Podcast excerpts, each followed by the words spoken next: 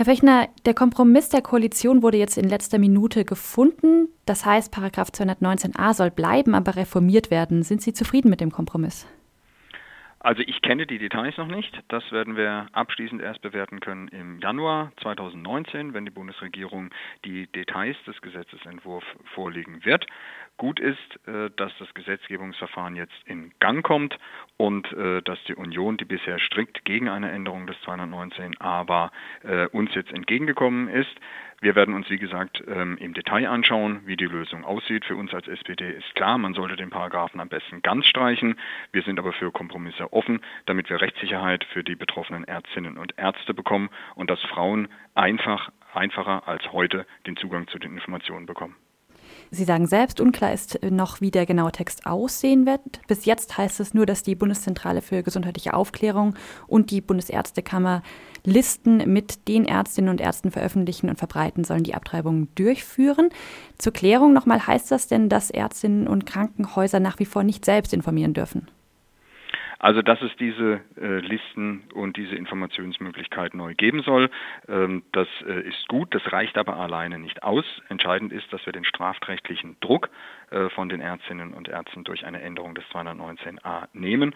Und wir meinen, äh, dass es sich äh, bei allen Einrichtungen, aber auch bei den Ärztinnen um so ausreichend äh, qualifizierte Personen handelt, dass die schon selber entscheiden dürfen sollten, welche Informationen sie weitergeben der strafrechtliche Druck, der von den Ärztinnen genommen werden soll, der ist ja aber trotzdem noch präsent, wenn die Strafandrohung weiter bestehen bleibt. Das kommt auf die genaue Ausgestaltung ein.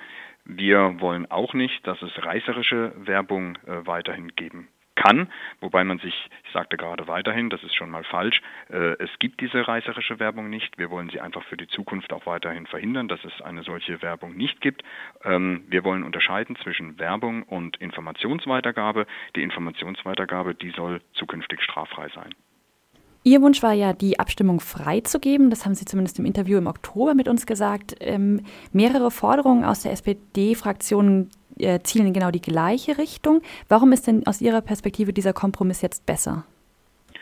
Ich habe keine Bewertung zu diesem Kompromiss abgegeben, weil ich die Details noch gar nicht kenne. Ich habe nur gesagt, es ist gut, äh, dass das Gesetzgebungsverfahren jetzt in Gang kommt und äh, die Union äh, einräumt, dass wir den 219a ändern müssen. Das ist gut, aber damit habe ich jetzt noch keine abschließende Bewertung. Das kann ich erst im Januar, wenn der Gesetzesentwurf vorliegt.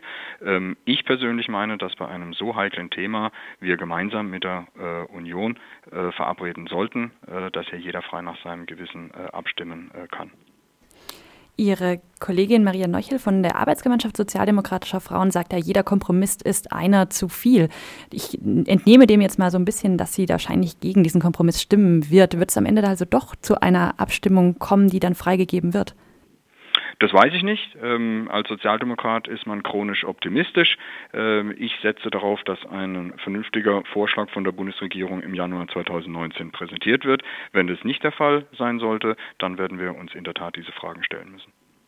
Das heißt, bei der Debatte um den Gesetzesvorschlag der FDP, die er jetzt auch komplett streichen will, was sie ja vorher nicht wollte, wird die SPD heute Nachmittag oder heute Abend ist es jetzt den, den Vorschlag an den Ausschuss verweisen.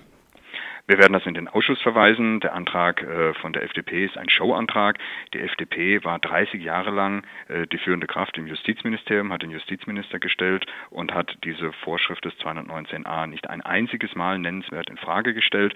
Und äh, jetzt, wenige Tage nachdem die Bundesregierung in die Gänge kommt, kommen sie mit diesem Antrag, den sie vor acht Monaten so noch nicht gestellt haben. Da hatten sie noch eine ganz andere Position. Also da wird es von der SPD keine Zustimmung geben. Der Gesetzesentwurf soll im Januar vorliegen, das haben Sie gerade schon mal gesagt. Dann beraten die Fraktionen.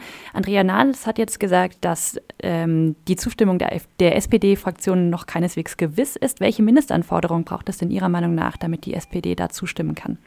Also wir wollen das als zwei Grundsätze, dass sich die Frauen in schwieriger Situation einfach informieren können über Schwangerschaftsabbrüche und wir wollen keinen strafrechtlichen äh, Druck auf äh, die Ärzte, auf die Frauenärztinnen. Denn äh, wir meinen, dass es äh, sehr viele gibt in dieser Debatte. Äh, denen geht es gar nicht um den 219a, sondern denen geht es um das, die Möglichkeit, Schwangerschaftsabbrüche überhaupt vornehmen äh, zu können in Deutschland. Die möchten, äh, dass keine Informationen hierüber verbreitet werden dürfen, um so durch die Hintertür unsere liberalen Regelungen zum Schwangerschaftsabbruch äh, auszuschalten. Und das wird es mit der SPD nicht geben.